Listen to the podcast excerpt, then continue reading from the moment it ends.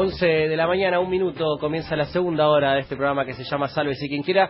Recordamos las vías de comunicación, la manera de llamarnos, mandarnos mensajes, contactarnos al 11 36 88 2209. es el teléfono de WhatsApp de Radio Sur, que por cierto nos escuchan en el 88.3 de la frecuencia modulada o en el www.radiosur.org.ar. El día de hoy decimos que es eh, empresas recuperadas, espacios recuperados, eh, eh, todo tipo de proyectos recuperados en este caso, y ya tenemos en el piso al primer invitado del día de hoy, que es Ignacio Yambrich, el secretario de la cooperativa El Descubridor, que es una de las cinco cooperativas que funcionan y existen al interior del Hotel Bauen. Ignacio, ¿cómo estás? Buen día para ti. Buenos días a todos, ¿cómo están? Bueno, eh, ahora creo que iba a empezar por otra parte, porque cuando recién afuera del aire hablamos de esto, ¿qué significa que eh, el Bauen deje de ser solamente el hotel para que sea un espacio donde está funcionando? Por ejemplo, el Descubridor, que es una de las cinco cooperativas eh, del Bauen. Bueno, eh, la verdad es, significa algo muy fuerte, porque todos conocemos lo que significa el Bauen este, a nivel mundial, no solamente acá, como, como, como faro de las que son las empresas recuperadas, ¿no? Este, por ejemplo, contando desde que llegamos, nosotros llegamos a, al Bauen en diciembre del año pasado y ah, bueno, hablando con los trabajadores de ahí, había un, compañero que nos contaba que de repente fue a una empresa recuperada en Grecia en, sus vacaciones, se contactó con, cooperativistas y de repente entraba a la empresa y había un cartel del Todos somos Bauen este, en una fábrica recuperada de Grecia. Sí. Eh, entonces, bueno, ¿Qué significa esto? Imagínate tener un, complejo cooperativo, que es lo que se está eh, armando ahora en, el Bauen, en el centro de, la ciudad, ¿no? excelente. En Callao y Corrientes, este, demostrando que las cosas se pueden hacer de otra manera, que no, no es necesario estar persiguiendo el lucro este, para en la actividad laboral todo el tiempo, este, sino que se pueden hacer las cosas de manera conjunta, de manera colectiva, tomando decisiones. A veces este, es cierto, se hace más difícil. Con dificultades propias de la experiencia particular que están desarrollando. Claro, exactamente. Y cada, además, cada empresa recuperada, cada, cada cooperativa tiene sus distintas particularidades y sus distintas complejidades. La del descubridor, contanos un poco qué es el descubridor en definitiva. Bueno, eh, el Descubridor es una cooperativa de gestión y producción artística. Eh, nace a través de lo que es la Escuela de Teatro de Manuel Callao, que es el presidente de la cooperativa. La escuela ya tiene 10 años funcionando. Y bueno, en principio eh, la, actividad rondaba a través de la escuela y hace cuatro años se gestó, se creó la cooperativa con matrícula de INAES, cooperativa de trabajo, y a partir de ahí empiezan las, en principio las ideas de, de expandir la actividad, ¿no? Tal es así que, bueno, a partir de, ser cooperativa y todo, en el 2017 nosotros pudimos eh, acceder a un subsidio para traer a la compañía de actores Michael Chekhov de Madrid y este, a partir de ahí se empieza a generar nuestro vínculo con el Bauen, porque nosotros, bueno, dijimos, bueno, vamos a traer esto, esta compañía de actores, vamos a tratar de, lo gestionamos a través de un subsidio, eh, y empezamos a trabajar, a buscar contactos de cooperativas. Obviamente, cuando dijimos, bueno, ¿dónde los hospedamos? Dijimos, vamos a preguntar al Bauen. A partir de ahí, ellos nos dijeron, bueno, vayan a hablar con este mm, restaurante, fuimos a La Casona, que también es un restaurante recuperado, eh, que también es cooperativa, eh, hicimos toda la gráfica con el Zócalo, y bueno, lo, que nos faltó de cooperativa fue la línea aérea, porque bueno, todavía no hay líneas aéreas. Llegamos a este nivel. De, que son, sean cooperativas. Bueno, era, lo único, fue lo único que no, no se hizo con una cooperativa. Y a partir de ahí creamos el vínculo con el Bauen. Este, muy buena relación, siempre, sobre todo por la, necesidad de tener alguna sala para alguna reunión o algo, siempre los compañeros del Bauen dispuestos, o sea, alquilando o en caso de, de, poder también aportando desde la colaboración. El, sí. No, perdón, perdón. Sí, pregunta. No, el 27 de diciembre fue que firman o pasan a ser integrantes o ocupar esto que ya dejó de ser solamente el hotel eh, eh, digo, al principio del vínculo, ¿cómo es que llegan a ese 26, 27 de diciembre a, terminar o ingresar o ser parte de ese espacio? ¿Dónde, tra dónde existían antes? Digo, ¿cómo, cómo, cómo se desandó esa, esa situación? Eh, bueno, la, escuela en sus orígenes fue pasando por varios lugares, incluso estuvo, por ejemplo, en la Fundación Mercedes Sosa, eh, estuvo también en el Galpón de Gasconge 104, estoy en Gascón y la Vía. Y eh, previamente al Bauen estábamos en Jeva, en el. Club de Esgrima de Buenos Aires, en la sede de Aldao, la del centro. Este, que bueno, ahí estuvimos tres años, nosotros llegamos con un proyecto y nos dijeron sí, sí, sí, cuando ni bien entramos a la puerta al lugar, de repente nos convertimos en inquilinos. Este, y todo fue una relación bastante tensa el tiempo que estuvimos, pero bueno, pudimos este, gestionar. Y a partir de ahí, ya cuando se estaba terminando el contrato, buscando lugares donde ir, nosotros tramitamos también otro subsidio y eh, lo que queríamos hacer era, bueno, eh, alquilar un lugar y hacer en la escuela y, el, y un teatro nuevo. El subsidio salió, pero bueno, como todo, ¿viste? Lo que son los subsidios va llevando su tiempo.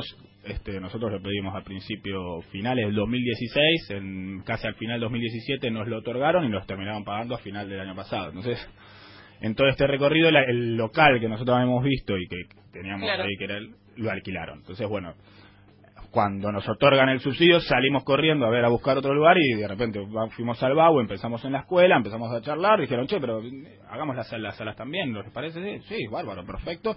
Y lo, lo grandioso de esto es que firmamos un convenio eh, colaborativo, ¿no? Es No es que nosotros vamos ahí, te pagamos mensualmente, hay que pagar eh, una, una cuota de alquiler y ya está. Y, no, no, acá es colaborativo, digamos. Si nosotros nos va bien, al Bowen le va bien. Si nos va mal, eh, ellos comparten, digamos, el, espacio. Exactamente, digamos. Entonces, bueno, cuando nos va bien, ¿por qué? Porque es a porcentaje, como, como suele ser en estos casos, donde, este, bueno, la, la voluntad de que nos vaya bien a todos juntos, este, pues, pues, genera la posibilidad de generar estos acuerdos. Va de la mano con el desarrollo del cooperativismo como forma de, trabajo, digamos, en donde se forma una red colectiva en donde las diferentes cooperativas eh, son necesarias e indispensables y donde se arma un nuevo circuito económico que no estaba quizás explotado o, bueno explotado no sería la palabra pero digamos claro. Eh, no se desarrollaba si no fuera a partir de, de estas redes y estas organizaciones Sí, por supuesto. Pensá que, bueno, hoy en, el Bauen está en la revista Cítrica, la redacción de La Garganta Poderosa, eh, y hay un local del Movimiento Popular La Dignidad que vende productos cooperativos.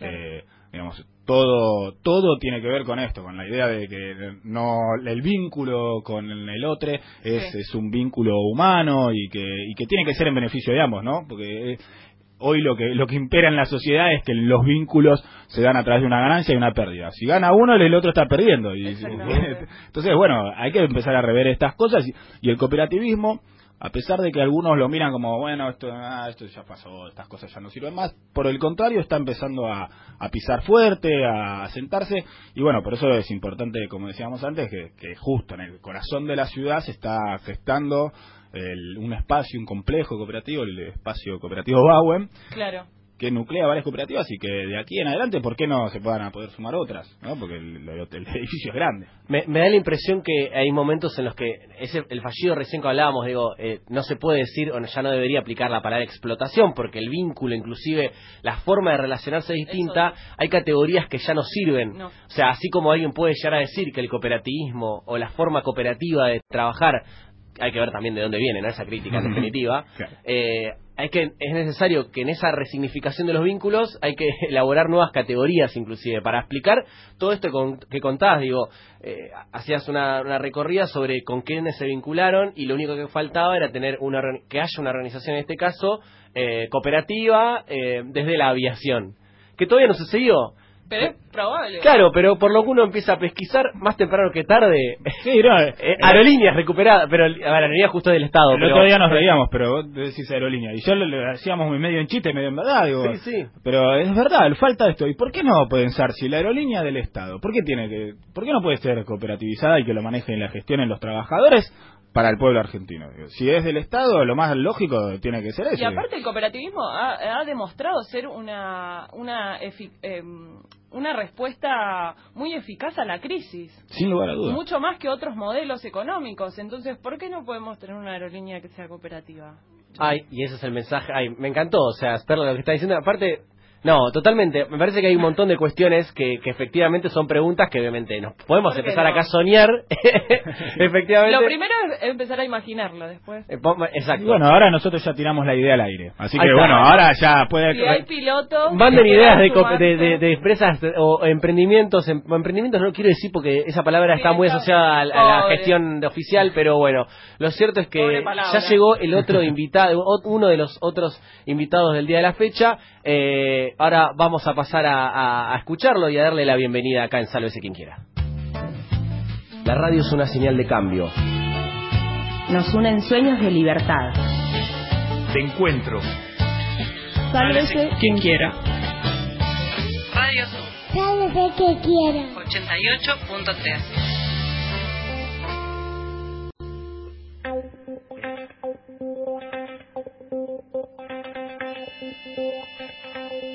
Hola chicos, soy Nelly de Merlo. Los estoy escuchando. Muy bueno eso de las empresas recuperadas. Lástima que yo soy vieja. bueno, escúchenme. Este, ya no los puedo seguir escuchando hoy porque me voy al médico a hacerme un estudio de las piernas, pero la semana que viene los voy a volver a escuchar. Chau, chau y sálvese quien quiera. Thank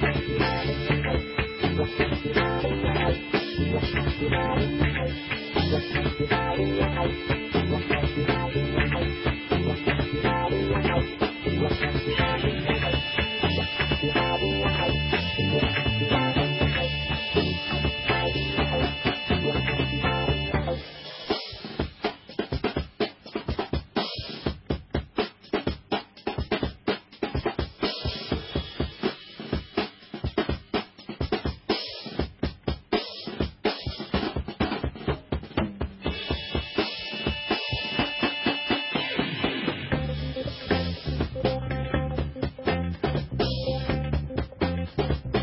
Escuchábamos recién a una radio participante mandando sus impresiones en relación al frío, empresas recuperadas y cuestiones particulares de... De todos modos agradecemos un montón el saludo porque decía que no podía seguir escuchándonos porque tenía que irse a hacer un estudio de algo. Es no fan número uno, así que por hoy la de Merlo. ¿De Merlo? Sí, de Merlo. ¿Está muy bien? Bien, joya. Mandó un mensaje en este caso al 11 36 88 22 09. La mesa se va llenando a poco. En este caso, ahora tenemos a otro invitado en el día de hoy. Él es Zafir Neme, es síndico suplente y profesor de matemáticas de la escuela, del colegio eh, Guido Hispano, que funciona como cooperativa de trabajo hace ¿cuántos años, Zafir? Cinco años y medio. Cinco años y medio. Y te saludo. ¿Cómo estás? Buen día para ti. ¿Cómo les va? ¿Todo bien? Bien, gracias por venir, obviamente, gracias a, a ti también Nacho que no te lo dije, Eh, y también es profesor de educación cooperativa y solidaria, con lo cual nos puede tirar, decíamos, fuera del aire un par de puntas para pensar mejor, recién... Yo dejo de hablar automáticamente. No, no, por favor, hablemos entre todos y tratemos de, de pensar. Eh, recién hablábamos con Nacho, que él es en este caso del descubridor, eh, la secretario de la cooperativa del descubridor, que funciona junto con otras eh, otras cooperativas dentro del Bauen y todo lo que implica el Bauen como paradigma de trabajo, entiendo, como espacio de trabajo. Y quizás lo primero que te quería preguntar era cómo ves que está el escenario en la Argentina en este momento para lo que es todo lo que es espacios recuperados, empresas recuperadas y aquellas que en definitiva también eligen trabajar de forma cooperativa y, solidaria. ¿Cómo, ¿Cómo ves el escenario en general en la Argentina hoy? Bueno, por supuesto muy complicado, como, como todo el escenario en general del país, de la Argentina, pero eh, lo que me parece que tiene de bueno es que, que en este momento, en estos años, dependemos de nosotros mismos, nosotros mismos, porque, mm, digamos, lo, lo que tiene de bueno el cooperativismo, las organizaciones autogestionadas, es que eh, justamente si se agrupan, si se asocian, si se juntan, eh, aumenta el potencial. Entonces, en este momento en donde el Estado no, no está ayudando para nada, sino todo lo contrario, está tirando en contra, eh, es donde más nos, nos tenemos que juntar para, para poder salir adelante y afrontar las dificultades. Claro, está pasando un poco eso, ¿no? Porque por un lado, hace antes de empezar el programa, veíamos, por ejemplo, una noticia aleatoria, ¿no? Digo, desde lo que pasó la semana del jueves, que se, supuestamente se venció el plazo que había pautado la jueza María Paula Walde en relación a la cooperativa eh, que administra el Bauen, o sea, y entre medio todo lo que pasó en la previa, la ley de expropiación que Macri veta hace un par de años, pero por otro lado, eh, eh, otra noticia no buena de la papelera recuperada, en, una- en este caso de la papelera, eh, la distribuidora Camusi, que por los temas de los tarifazos se ve complicada, pero se arma otra red de trabajo, eh, eh, como, como esto que recién Nacho decía, hicimos todo un- un trabajo de coordinación entre varias cooperativas, cuando el contexto económico es totalmente adverso, es como que se torna, evidentemente es como es muy fácil la metáfora de una cal y una arena, pero la, la buena es porque se tienen que juntar, o sea, pasa eso a la vez, no sé, es como, es como, inter- es como, es difícil y interesante y a la vez como muy bueno a la vez. Sí, de alguna manera las crisis son los momentos en donde las eh, empresas recuperadas eh, o las cooperativas más auge tuvieron. Eh, en, en el 2001 es donde muchas, muchísimas este, empresas recuperadas surgieron y, y cooperativas de, eh, de trabajo también. En- entonces, como la, la famosa frase oportun crisis también, ¿no es cierto? Claro. Este, Es verdad. eh, de alguna manera la crisis hace que nos juntemos más y que, y que surjan más ideas este, y, y esto, asambleas de, de La organización. Sí. La organización para salir. Claro. Sí, sí, y esto de las crisis, ¿no? Lo que sucede a veces con lo que es las empresas recuperadas, ¿no? A veces, digamos, terminan siendo cooperativas por necesidad muchas veces más que por elección.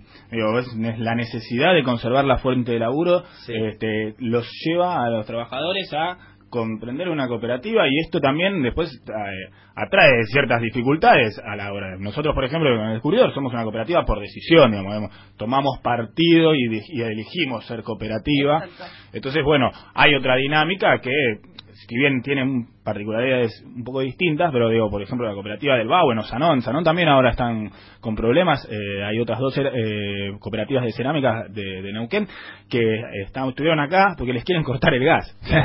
Le van a cortar el gas, o sea, lo- no pueden trabajar. O sea, Claro. es, es- Sí, sí. es- es- y- y es atentar directamente contra los trabajadores, ¿no? Vos recién decías esto está bueno de eh, primero es una neces- necesidad y después pasa de ser eh, pasa esto y cómo es que sucede la necesidad al deseo porque después tiene que ser una decisión Eh, y si les pasa cómo es que sucede eso digamos en distintas experiencias que a ver por ejemplo Zafir ahora vos sos del instituto cómo fue que sucedió en el caso particular de ustedes en el instituto eh, en el colegio Guido Hispano que hace cinco años funciona como cooperativa de trabajo pero cómo fue este proceso de si existió en tal caso, de la necesidad a después sostener el- la decisión en clave de deseo. Tal cual. En nuestro caso fue una necesidad en un primer momento, en principios de 2014. Este, la empresa cerró eh, de un día para el otro el 31 ¿Era una de familia, puede diciembre. ser? ¿Los Sí, dueños de hace estaban muchos atrás? años eh, fue cambiando de manos. Claro. este, eh, se había conformado una empresa mixta, una doble empresa, una que administraba el colegio y otra que era dueña del edificio.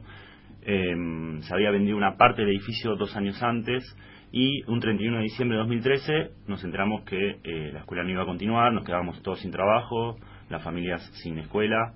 eh, así que bueno, en ese momento fue una, fue una crisis, fue una necesidad de, de armar la cooperativa. Fue clave el apoyo de los padres, ¿no? Por lo que estuve leyendo. Toda la comunidad, la verdad tuvimos mucha suerte en ese sentido y apoyo de toda la comunidad y, muchas instituciones también y organizaciones que se acercaron y nos ayudaron para poder armar la cooperativa. En ese mismo verano de 2014 logramos conformar la cooperativa y continuar en el mismo lugar. Eh, negociamos con, los dueños del edificio, este, continuamos eh, con, la escuela, pero en ese momento cambió, se, pasó de llamar Colegio Guido Hispano a Instituto Nuevo Guido Hispano, Cooperativa de Trabajo, eh, y cambió 180 grados la, Claro. la empresa. ¿Qué cambió?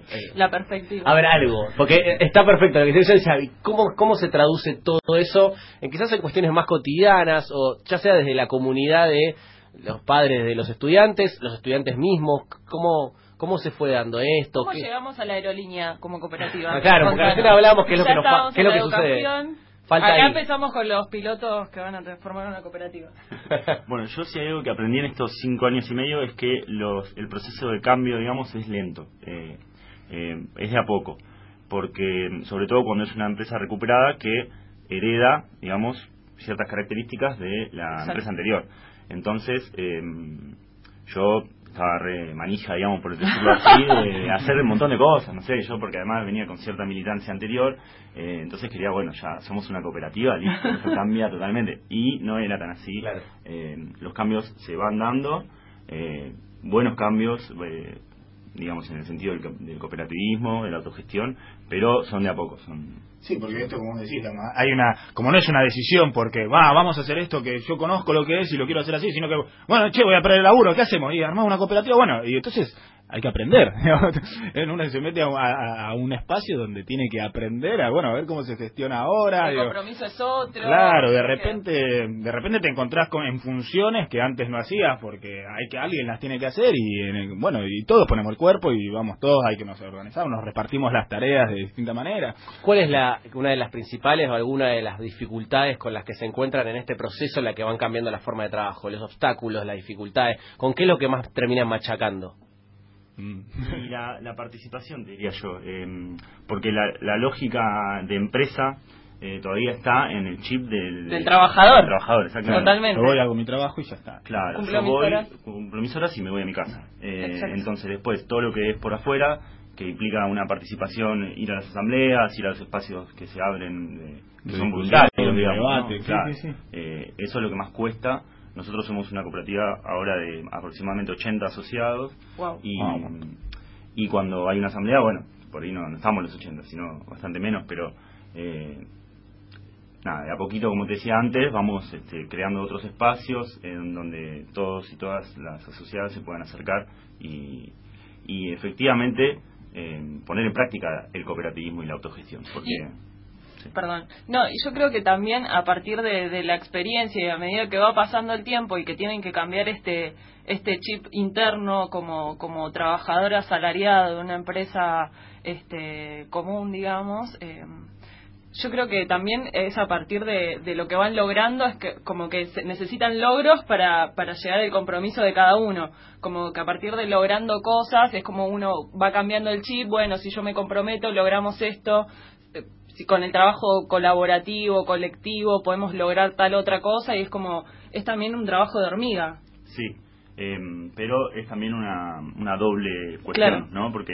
efectivamente nosotros, por ejemplo, venimos creciendo como, como empresa, digamos. Eh, afortunadamente arrancamos en 2014 con menos de 300 chicos en la escuela y hoy ya tenemos 400. O sea, venimos Wow. teniendo un crecimiento sostenido y este año tenemos un problema lindo que es que ya no, no entramos. Eh, necesitamos ampliar el lugar o mudarnos porque no entramos. Eh, eso está buenísimo, eh, Eso está como vos buenísimo. decías, eh, incentiva, digamos, el compromiso de todos los y las trabajadoras, pero al mismo tiempo genera una sensación de comodidad. Ah, bueno, está todo bien. Claro. Los responsables del Consejo de Administración, el síndico, están haciendo bien su trabajo, entonces bueno, no es necesario. Volvamos al no rol anterior. No hay crisis, entonces yo no tengo que ir a salvar las papas, digamos. Claro. Pero bueno, es una doble cuestión. Claro, también eh, eh, pienso, eh, si bien en la historia argentina hay múltiples experiencias de cooperativismo y datan de muchísimos años en Argentina y en el mundo, este, todas esas experiencias creo que suman, digamos, y cuanta mayor visibilidad tienen, eh, se vuelve factible y mm, realizable para un montón de trabajadores que se encuentran hoy en día en, en situaciones muy complejas. El cooperativismo es una respuesta a la crisis, es una respuesta a, los a las fuentes de trabajo, es una respuesta al, desarrollo personal y colectivo también, porque eh, también, eh, bueno, en este programa lo que intentamos cada sábado es rescatar estas experiencias de, de organización comunitaria y lo que siempre encontramos es que terminan dando respuestas a otras cosas que quizás antes no era eh, su objetivo. Eh, siempre el cooperativismo no se reduce, hay muchas experiencias en donde no se reduce a solamente eh, garantizar la fuente de trabajo, sino que empiezan a, a hacer eh, tareas sociales, digamos, y donde la responsabilidad social es una tarea más que importante. No sé si en, en sus cooperativas, como los, bueno, en la educación me imagino que ya con revertir, este, Sí, em, no sé si querés No, no, decís. em, es como que em, te, te, te obliga a salir para afuera. O sea, si Claro. te quedas aislado en tu propia empresa, en tu Sí. propia cooperativa, es difícil. eh, Vas a terminar reproduciendo las mismas lógicas de una empresa cualquiera. En las cooperativas, como decía antes, eh, por su naturaleza necesitan salir para afuera y comunicarse, con- contactarse con otras cooperativas y hacer cosas en el barrio, en la comunidad. claro, podemos tener experiencia, eh, esperanzas en los egresados de, del hispano entonces. Sí, sí. Claro. Este, sí, sí, totalmente, digamos. Nosotros, por ejemplo, ahora, bueno, íbamos a abrir la sala de teatro, entonces ya estábamos trabajando para hacer en la en, en la nueva salita con la cooperativa de la calle Los Títeres. Este, queríamos hacer una temporada de invierno, porque un teatro para chicos, bueno, un teatro de títeres, este, y una de las cosas que ellos nos decían que por su manera de, de- de- de constituirse y su, y su lógica, este, les costaba mucho poder reunir a todos los cooperativistas para empezar a tener relaciones con otras cooperativas. Y fíjate que eh, se acercan a través de eh, unos alumnos de la UBA que están eh, estudiando comunicación social, ahora no me acuerdo bien cuál es la materia, que los invitan a eh, bueno, ir a organizaciones y eh, generar el vínculo. ¿no? Y, y esto, ¿no? que Porque, claro, ellos son la, la calle Los Títulos, es una cooperativa que ya tiene casi como 30 años. Sí, sí, es muy... Este, tiene un trabajo largo. Tiene un trabajo Sí. importantísimo. Y, y ellos mismos decían, digo, que es difícil, claro, porque hace 30 años pensar en cooperativismo, digo, no, estabas, estabas prácticamente solo, ¿no? A partir de 2001 fue como el gran auge, por lo menos acá, si bien ya había, había otras también, este, pero, pero sí, digamos, esto de, de la necesidad de, de, saberse que no uno no está solo y que no y que todo lo que hace no es para uno, ¿no? Esto del- hoy el mundo nos empuja a eso, al individualismo, a, bueno, para mí yo fui delegado en, de- en relación de dependencia en una de las sociales y lo que me costaba hacer que la gente, viste, que los compañeros y las Claro. compañeras que me habían votado con un apoyo importante se comprometían más allá de, de, de- de- de las seis horas que les tocaba laburar en el call center, ¿viste? Claro. Como, claro, po- estaba pensando en otra pregunta, pero igual creo que tiene que ver con esto que decías de la jornada laboral y cómo en definitiva nos vinculamos con los trabajos en relación al horario, en definitiva. Y esto y evidentemente la cooperativa eh, va por otro lado y pensaba esto de eh, la forma de trabajo del cooperativista, el cooperativismo como forma y modalidad a partir de los vínculos que eso genera. Es eh, se puede pensar como que es necesariamente, si se quiere, anticapitalista o no, o es demasiado difícil, es demasiado, si se quiere, ambicioso o no. ¿Cómo, cómo es esa cuestión ahí?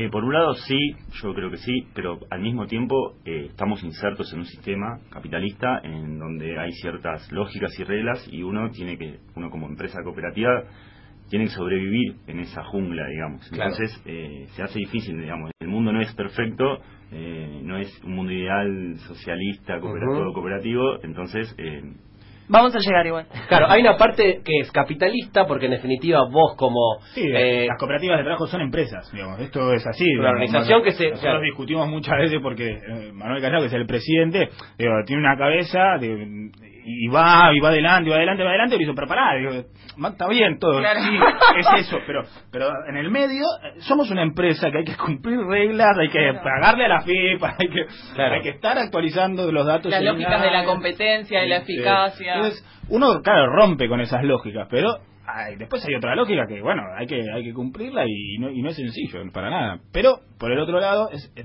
digo, es- sí, va en contra del sistema porque eh, nos, Claro. nos saca del individualismo, nos empieza a, a- a generar como colectivos. ¿viste? Claro. Sí, no, no es solo un parche o un complemento, digamos, No. todo lo que es la economía social, solidaria o las cooperativas, sino que también tienen un, un objetivo de seguir creciendo infinito, digamos, este, eh, y hasta que el mundo sea todo cooperativo. Claro. No, porque pienso en esto de otra vez, de con- cómo un montón de situaciones y procesos nacen desde la necesidad y después continúan desde el deseo, ¿no? Totalmente. El punto es ese deseo, cómo lo construyen y cómo lo sostienen, porque eh, están destacando cuestiones del cooperativismo que tiene que ver con los vínculos y la forma de relacionarse de otro modo. Entonces, en ese sentido, eso trae algunos visos, si se quiere, anticapitalistas o por fuera de la lógica de vincular laboral, pero en definitiva también usted, digo, pienso en el colegio que tiene que eh, ser una of- of- of- oferta, o sea, entendés que ya está, el- recién lo decíamos, hay categorías que ya no nos, no nos sirven, o habría que reinventarlas, o sea, o se reinventan, está pasando eso en algún punto, digo, vos justo que vos sos profesor de, educación cooperativa, o sea, eh, se está tratando de pensar otra forma de inclusive de explicar todos estos procesos. Em, ¿Vos decís hacia el alumnado o En hacia general, sí, el alumnado por un lado, digo, por, bueno, ya que estamos también, porque cómo es la cómo es la forma del el modelo de educación que funciona al interior del Guido Hispano, porque en definitiva es no una institución educativa con una lógica del interior de trabajo muy distinta, o sea, hay hay digo, qué es lo que no se reproduce y sí se reproduce, cómo es en relación a un colegio privado convencional, digamos.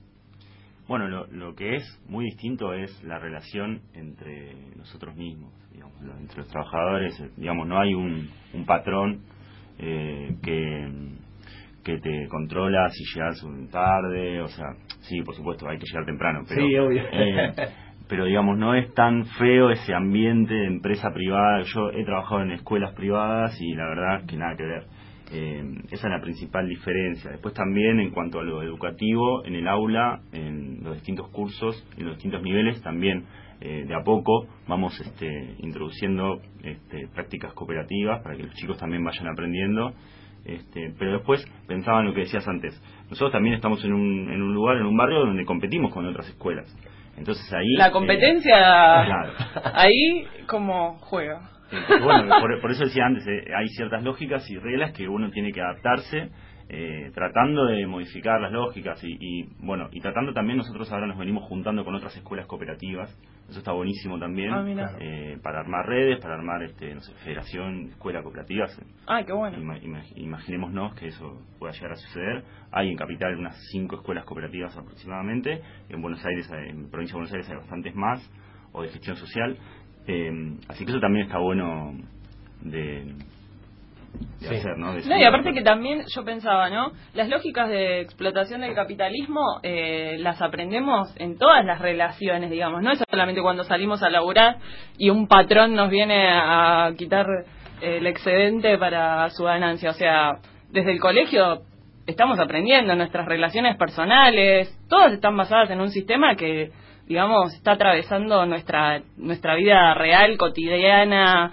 material, digamos. Entonces, eh, es súper importante que estas lógicas no vengan ta- no solo a trastocar eh, las lógicas de, de producción, de reproducción y desarrollo individual, sino también las formas en rela- para relacionarnos los unos con los otros, me parece. Sí, a mí, por ejemplo, no- nos contaban eh, la otra vez eh, que en Villa Crespo una escuela cooperativa que eh, los alumnos no llevan útiles. Mundo Nuevo Mundo nuevo, exactamente. Este, los útiles están en la escuela y son de todos. Imagínate. Claro. Yo me acuerdo cuando iba al colegio, viste, cuando me quedaba sin hojas ahí en esa época del 2001, che, pedir hoja, viste, porque no no había y, y no te querían dar algunos, viste, el colegio Claro. católico, ¿no?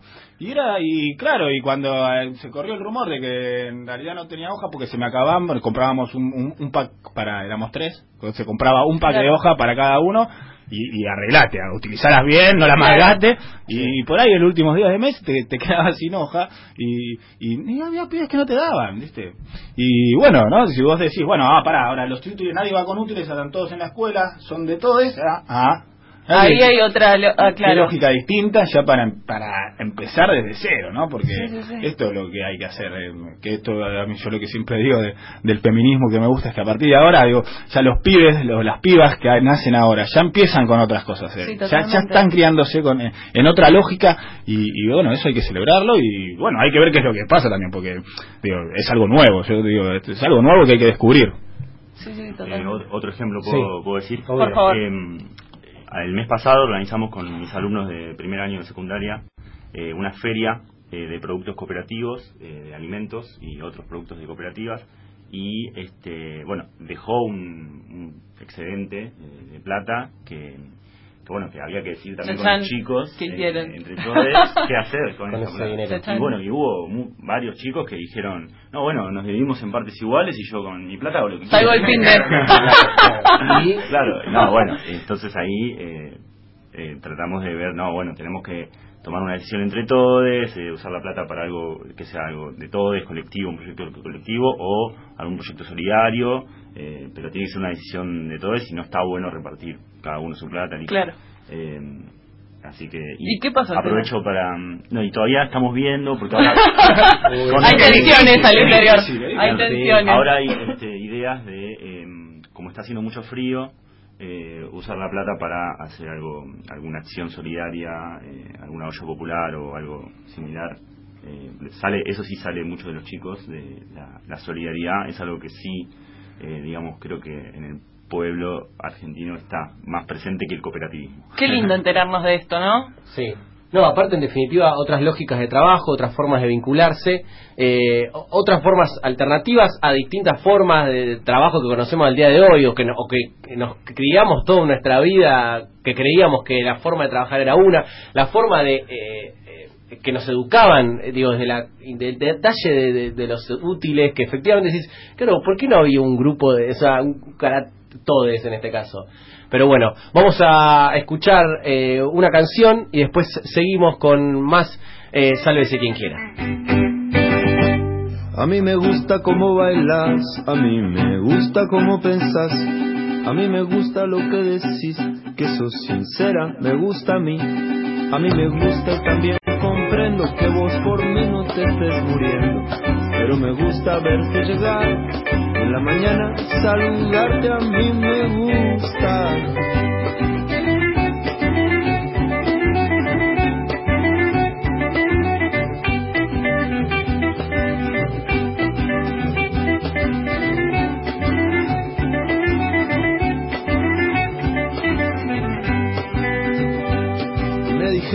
Apareciste haciendo lío en televisión. Se afiliaron a un sindicato y hasta aguantaron la represión. Se encerraron en el lugar tomando los medios de producción. Son una empresa recuperada, una fábrica sin patrón, a mí me gusta.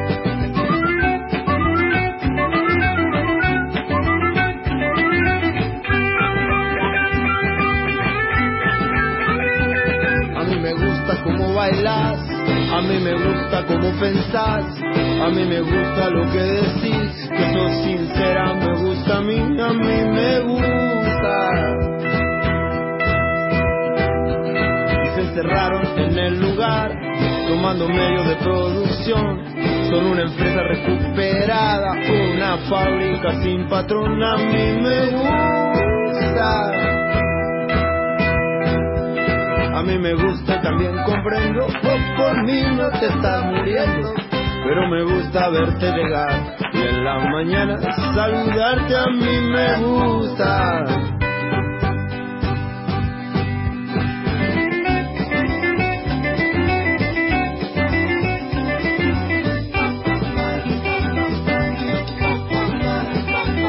Cómo bailas, cómo pensás, lo que decís, que sos sincera, eso me gusta a mí.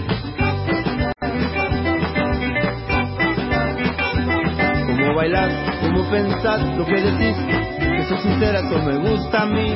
Estábamos escuchando a Carlos Massinger y los Chingolos haciendo fábrica recuperada en el día de hoy que estamos hablando con representantes de experiencias de eh, recuperación, fábricas, empresas, emprendimientos, espacios recuperados, cooperativismo en el Día Internacional de la Cooperativa, del cooperativismo en este caso, y recordamos que estamos acá en el piso de Radio Sur en el 88.3 de la frecuencia modulada con, por un lado, Ignacio Yambrich de la cooperativa El Descubridor, el secretario de dicha cooperativa de gestión artística y cultural, y por otra parte con Zafir Neme, que él es síndico suplente y profesor de matemáticas en el colegio, en el nuevo Guido Hispano en este caso, y también es profesor de educación cooperativa y solidaria. Fábrica recuperada, Zafir, te lo voy a preguntar, ¿cuánto le cabe la palabra o el mote o el adjetivo de recuperado? Porque es un colegio, uno está acostumbrado a, insisto, fábrica, ¿viste? La fábrica, pensamos en Sanom, pensamos en Chilaver, pensamos en experiencias más menos cercanas, pero que son fábricas. ¿Le cabe, le puede caber? Y quizás aprovecho y que nos cuentes un poco de esa historia, cómo fue el proceso de eh, Guido Hispano, que ahora es el nuevo Guido Hispano. Sí, absolutamente le cabe. Somos una empresa recuperada, somos una cooperativa de trabajo, pero eh, es una recuperación la que la que hicimos de, la empresa, porque los dueños querían hacer un negocio inmobiliario. Eh, la zona donde está el colegio vale mucho el metro cuadrado y querían básicamente tirar abajo el- la- la- el edificio del colegio y levantar una torre de departamentos para hacer plata, básicamente. El barrio Eh, es Palermo Recoleta. Eh, así que sí, somos una empresa recuperada porque recuperamos la empresa. La empresa pudo continuar de manera cooperativa y en ese sentido es igual a, la- a lo que son las fábricas recuperadas. Está bien, no es una fábrica de escuela, pero es una empresa recuperada. ¿Y cómo fue el proceso que los anteriores dueños o la anterior de, autoridad de ese instituto pretendía ah, dar por cerrado o hacer como ese? Porque yo te preguntaba recién fuera del aire, ¿fue una quiebra? Y me decías, no, ni siquiera. Claro, fue muy desprolijo, como te decía. Eh, si hubieran avisado seis meses antes, o Sí. tres meses antes quizás, de que la escuela no iba a continuar, entonces probablemente muchas familias hubieran tenido el tiempo de ubicar a sus hijos en otras escuelas, eh, los docentes hubiéramos podido ver, bueno, vamos a ir buscando otros otros trabajos, eh, pero fue tan desprolijo que el 31 de diciembre, en plenas fiestas, eh, nos empezaron a llegar cartas a documentos. ¿Cartas documentos Sí. mandaron ese día? No, en los primeros días de enero. Ah. Pero ese día, el 31 de diciembre, alguien vio a algún vecino que había camiones de mudanza en la puerta del colegio llevándose todo. Wow. Llevándose todos los muebles. Eh, entonces ahí, eh, muchos de los chicos viven Amables, cerca. por lo los que estaban ahí, porque muchos estábamos de vacaciones, yo estaba en la costa, por ejemplo, eh, se, se empezaron a acercar. Al primero de enero lo mismo, seguía el camión de mudanza ahí llevándose cosas y ahí fue que se armó el, el conflicto, digamos. Eh, se bloqueó el camión, eh, bueno, vino la policía, eh, se, se terminó clausurando el colegio en, en ese, en ese primero de enero, en medio de una tormenta que se largó eh, con Como para darle más épica al episodio, de hecho. Como decir, Claro. encima se larga a llover. Vemos esto De que después nos va a servir. Sí, sí, de repente fue, eh, bueno, el la policía autorizó a que nosotros, o sea, los chicos también bajen las cosas del camión y las vuelvan a meter adentro del colegio y en, en No, ese momento estaban los llovía. chicos también ahí. Sí, sí, sí, Ay, los chicos. Yo no estaba, pero hay una película que está filmada ese momento. Hay un, Ah, uno- viste, no fue tan errado mi comentario. Ahí va, no, no, Ahí no. se hizo un documental, eh, lo pueden ver, ¿Cómo se, se llama llama? Desde el Pozo. Ah, eh, genial. Está en YouTube. Está en YouTube y Lo vamos a compartir. Muestra, muestra la historia de, de esos, de esos primeros meses, de ese momento de recuperación de la empresa. Bien, y ahora nos trasladamos al otro lado de la mesa para hablar del Bauen, porque en la noticia de la semana decíamos que el jueves venció el plazo que la jueza María Paula Walde otorgó a la cooperativa que administra a Enetol Bauen, eh, y que se mantiene y que existe, y está ahí desde el 2003, es decir, 2003-2019, hay una ley que en su momento habilitó la expropiación, Macri la beta, pero de todos modos sucede esto en esta semana particular. Y te preguntaba vos, Ignacio, un poco lo habíamos hablado también antes, pero eh, ¿cómo lees esta decisión de un juez en este contexto particular de Argentina ahora? Tipo, ¿por qué ahora pasa algo así y otra vez contra el Bauen? ¿Qué, qué- ¿Cómo lees esa decisión, digamos? Eh, a ver, es un tema que nos queda más, no tenemos más remedio que especular, la verdad, sobre lo- lo- los motivos. Eh, la jueza lo que dijo en algún punto no, no es tan negativo porque digo em, no, porque la sentencia del desalojo ya está, digamos, esa, la cooperativa Bauen apeló, el conflicto llega hasta la Corte Suprema y el 28 de diciembre, último que pasó, la Corte Suprema eh, eh, agarra y respondiendo a la apelación al veto presidencial, dice, bueno, eh, yo en este expediente no tengo nada para decir, que siga el curso normal. Entonces, a partir de ahí empieza a volver, a, este, termina de nuevamente en el juzgado y la jueza dice, podría haber dictado directamente, bueno, la fecha del desalojo es esta. Evidentemente acá yo, la especulación es, bueno, la jueza tiene una mirada política del caso y eh, sienta a las dos partes y dice, bueno, a ver, les doy una semana para que acuerden, eh, negocien un acuerdo para salir del conflicto sin quilombo en caso y corrientes. Claro. Este, este tiempo ya pasó y, bueno, ya se le informó a la jueza que todavía no ha habido un acuerdo. Se presentó una contraoferta que, conociendo a la, a la antigua patronal, eh, no, no se No. espera que prospere porque no, no, no, no han tenido en ningún momento eh, la, la voluntad de, de cerrar el, el conflicto de, Ujú. de alguna manera, sino que por, por el contrario. Eh, entonces, bueno, la especulación es, esto es un tema ahora hay algo político, bueno, si la jueza está queriendo ganar un- algo de tiempo para ver qué es lo que pasa en octubre, o, o qué, la verdad que mientras hasta que no termine de... La jueza ahora ya sabe que no hubo acuerdo, tendrá que hacer o pedir una nueva audiencia, o, o dar una sentencia, o hacerse la, distraída Así y pedalear un par de... Más de 15 años. Así vienen hace más de, de 16 años, efectivamente. digamos. Eh, a ver, vale la pena tanto- recordarle a la gente que, que el Bauen se hizo con fondos del Estado. digamos. El Banade en el 78 le prestó a un grupo empresario. si Plata que vol- devolvieron. plata que no devolvió, no pagaron ni una sola cuota del, del, em- del préstamo. 146 millones de dólares le deben al Estado Nacional. Lo único que pagaron fueron dos cuotas de los intereses, como para decir, bueno, claro, yo Tengo toma, derecho sobre esto. te meto una, una- una, eh, extraña voluntad de pago Sí. este, como para poder seguir reclamando y decir que el hotel de ellos. Pero en, en- en- desde el 78 al 2001 abrieron hoteles en Brasil, en, todo, No, no, en no, varios lugares del mundo. Digo, en, en, eh, ¿cómo es? El de Brasil que está funcionando, en Bucios. Eh, hay un Bauen, por ejemplo. Este, No sabía es eso. increíble. El Bucios es un centro turístico de muchos argentinos que van, por supuesto, a Río de Janeiro, al norte, Bu- Bucios que era al norte, entiendo. Eh, lo que lo que más... Perdón, para que Sí, para sí, terminar de hasta el 2001 digo, no, no pagaron una sola cuota de préstamo, Claro. hicieron plata, la llevaron para acá, la llevaron para allá, hicieron dos ventas fraudulentas en el medio, digo, un pase de manos que suelen hacer los grupos empresarios. Este, y en ¿Cómo el pueden 2001 sostenerse en el tiempo? Eso no se entiende. Sí, sí, siguen reclamando. con La caradura es de seguir reclamando. En el 2001 aprovechan la crisis de diciembre para ah, el síndico firma la quiebra, pum, cierran la, la, Claro. la persiana, digamos.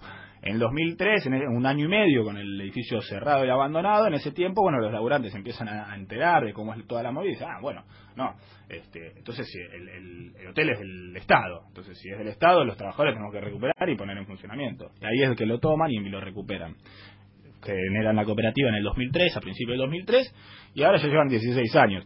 A ellos les pesa la, la sentencia de desalojo, la tienen ya desde el 2007.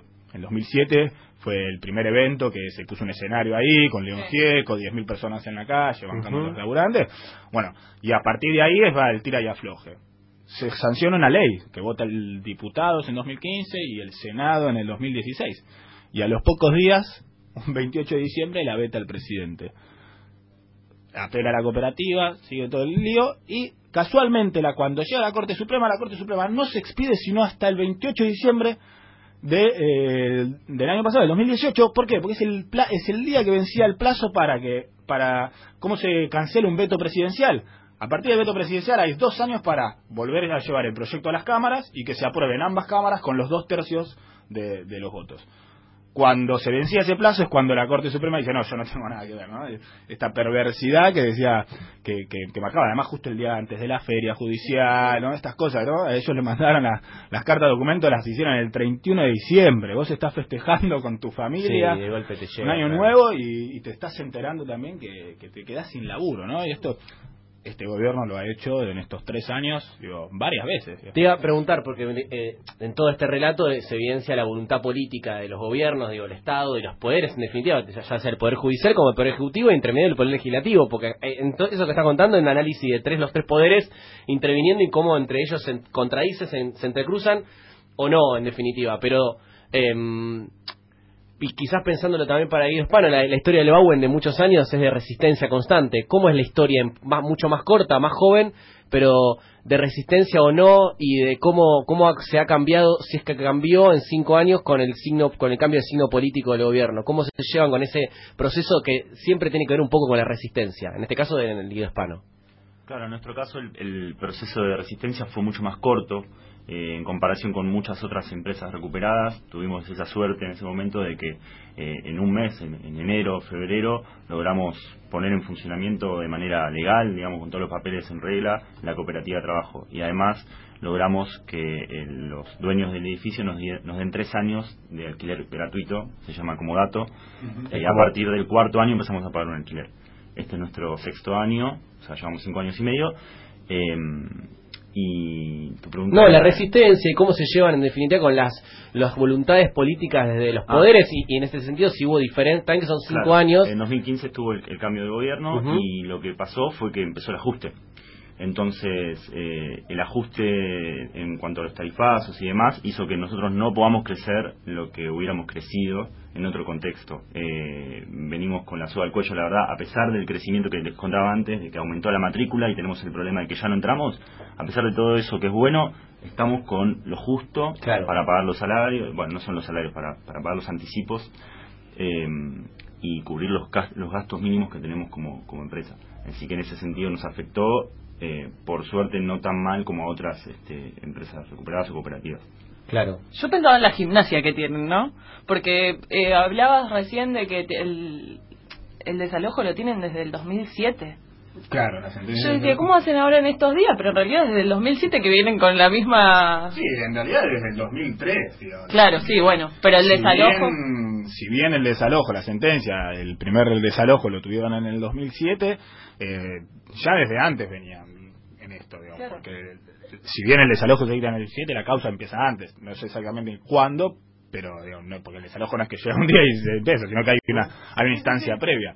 Eh, en relación a lo que vos decías y preguntabas, ¿no? El- cómo afecta, tiene dos caras, eh, aunque no lo no puedas creer, ¿no? Por esto que hablábamos antes de la oportun crisis. Sí. Por un lado, este, económicamente, lógico, nos mata. Digo, a nosotros, por ejemplo, nos mató porque nosotros veníamos creciendo hasta el 2015 y a partir de 2015 empezó para abajo. Porque claro, el teatro, eh, aquellos que van a hacer teatro, digo, está bien, aquel joven que se quiere dedicar, probablemente incluso no, no pague un ta- una escuela taller que tiene un día. Por ahí se va a una escuela eh, que tiene de lunes a viernes o a un instituto, por ahí el que tiene el dinero para pagar.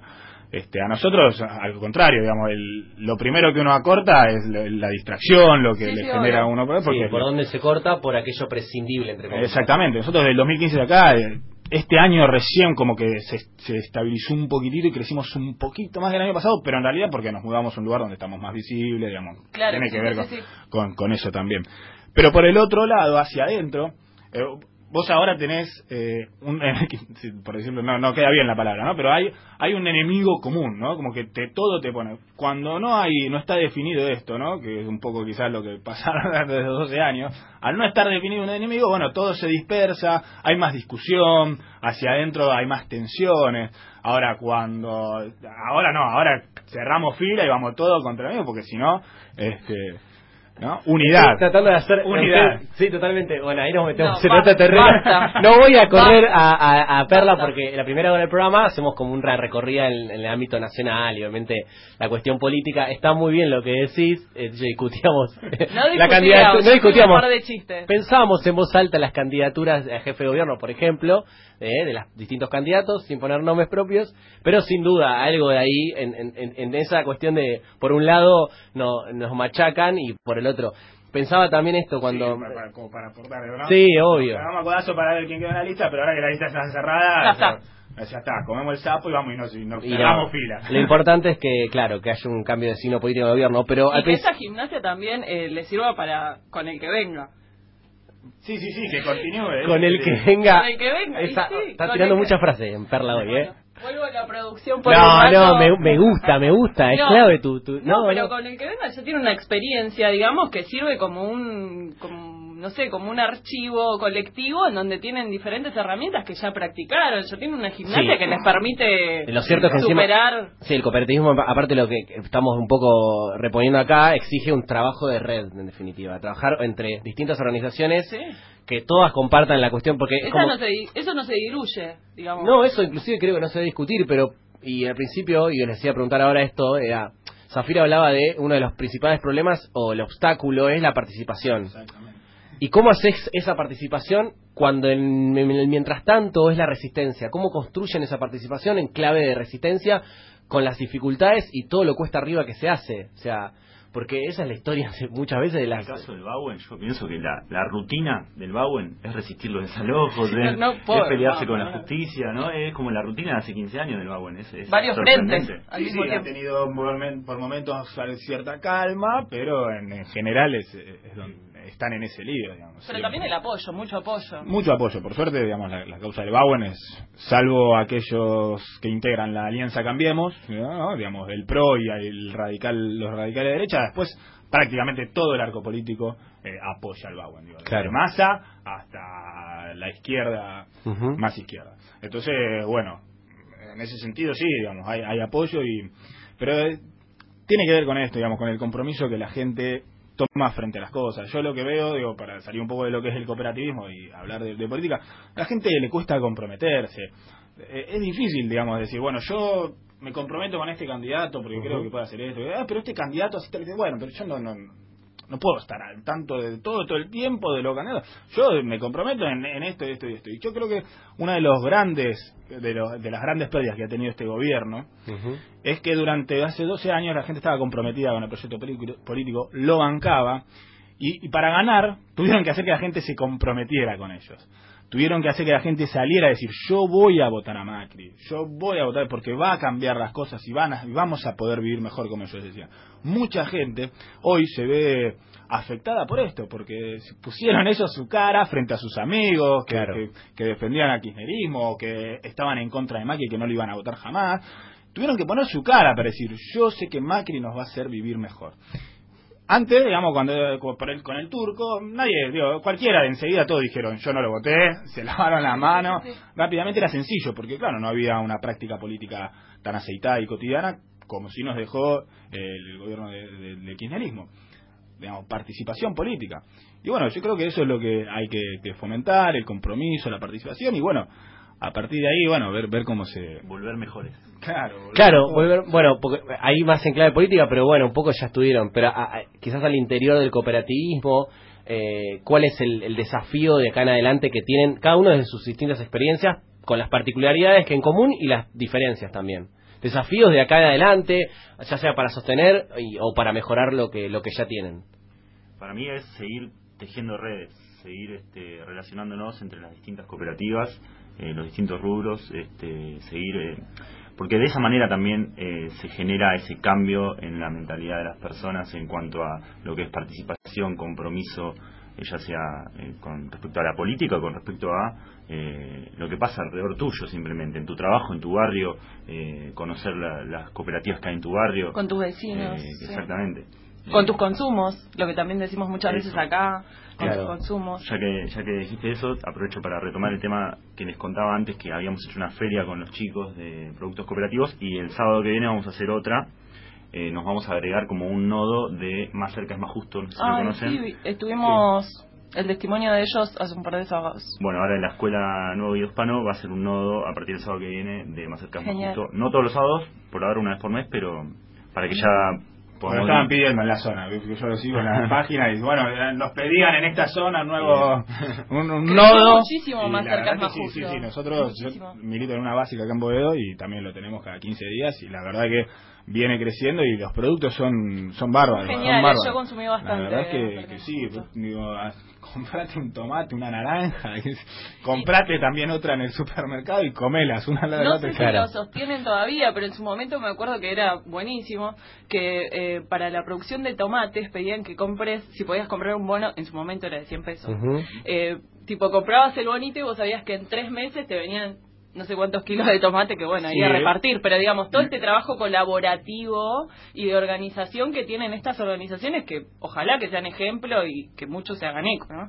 Sí, sí, bueno, lo, lo hicieron en esa época, creo que hace dos años fue, que, que estuvo- había habido un problema con la producción de tomate y había aumentado mucho. Y sirve para la concientización también. Eh, y lo, lo hicieron en ese momento, no, no sé si lo, ahora creo que no lo están haciendo, digo, fue como un hecho puntual porque estaba, había, había- no sé si era que había faltante o por qué era que estaba eh, aumentando. Ah, el kilo de tomate se había ido Se para, había a las nubes. Sí, Creo que era para las fiestas, entonces Claro, para, para el tomates fin de en las año, si no me fiestas. acuerdo, del 2016 de- fue, para el fin de año. Pero era, tenía que ver con que la- el tomate estaba aumentando de, de manera zarpada, entonces dijeron, bueno, hagamos esto, digamos, lo compramos de antemano, y bueno, este fue una buena propuesta para, para romper eso que, que bueno, de todas maneras eh, tiene que ver con, yo veo esto con la responsabilidad del consumo, porque hay muchos productos por ahí no son más baratos, o, o están al mismo precio, más o menos lo mismo, digo, Lo importante es... algunos un poquitito más caros incluso, pero pero vos estás comiendo comida Sabés lo que estás comiendo este, última claro. Y sabes quién está ganando también. Y también, Sí. claro, no le estás dejando el precio a- a- al, al camionero. No hay especulación. O- No hay especulación, No, claro. exacto. Bueno, totalmente. Siempre experiencias que construyen otro tipo de sujeto, en definitiva, otro sujeto social. Ignacio C. Zafir, muchas gracias por haber venido. En serio, a, a no sé si querés invitar a algún evento. Ah, sí, un podemos- chivo. Eh, a ver, nosotros nos encantaría poder abrir nuestras salas de teatro. Tenemos una que estaba lista para inaugurar hace dos semanas. Sí. Hoy tendría que ser la tercera función de Joe Feuerbach que- con Manuel Callao y Francisco González Gil, con la dirección de Manuel González Gil. Eh, a ver, este, sí, que apoyen, apoyen al Bauen. Este, so- la campaña en redes es hashtag eh, todos con, con X eh, con el Bauen. Este, eh, nosotros ahora la participación, ¿no? Bien, ni bien tengamos novedades sobre qué va a decir la ¿Por jueza frente a la negativa del acuerdo, eh, de la posibilidad de un acuerdo, vamos a estar seguramente convocando una conferencia de prensa. Eh, la verdad que por suerte se han acercado muchísima gente. El otro día hicimos una jornada de grabación de apoyo. Este, tuvimos, o sea, recolectamos más de 70, 80 testimonios Wow. de, de gente que fue, se presentó voluntariamente a apoyar a los trabajadores.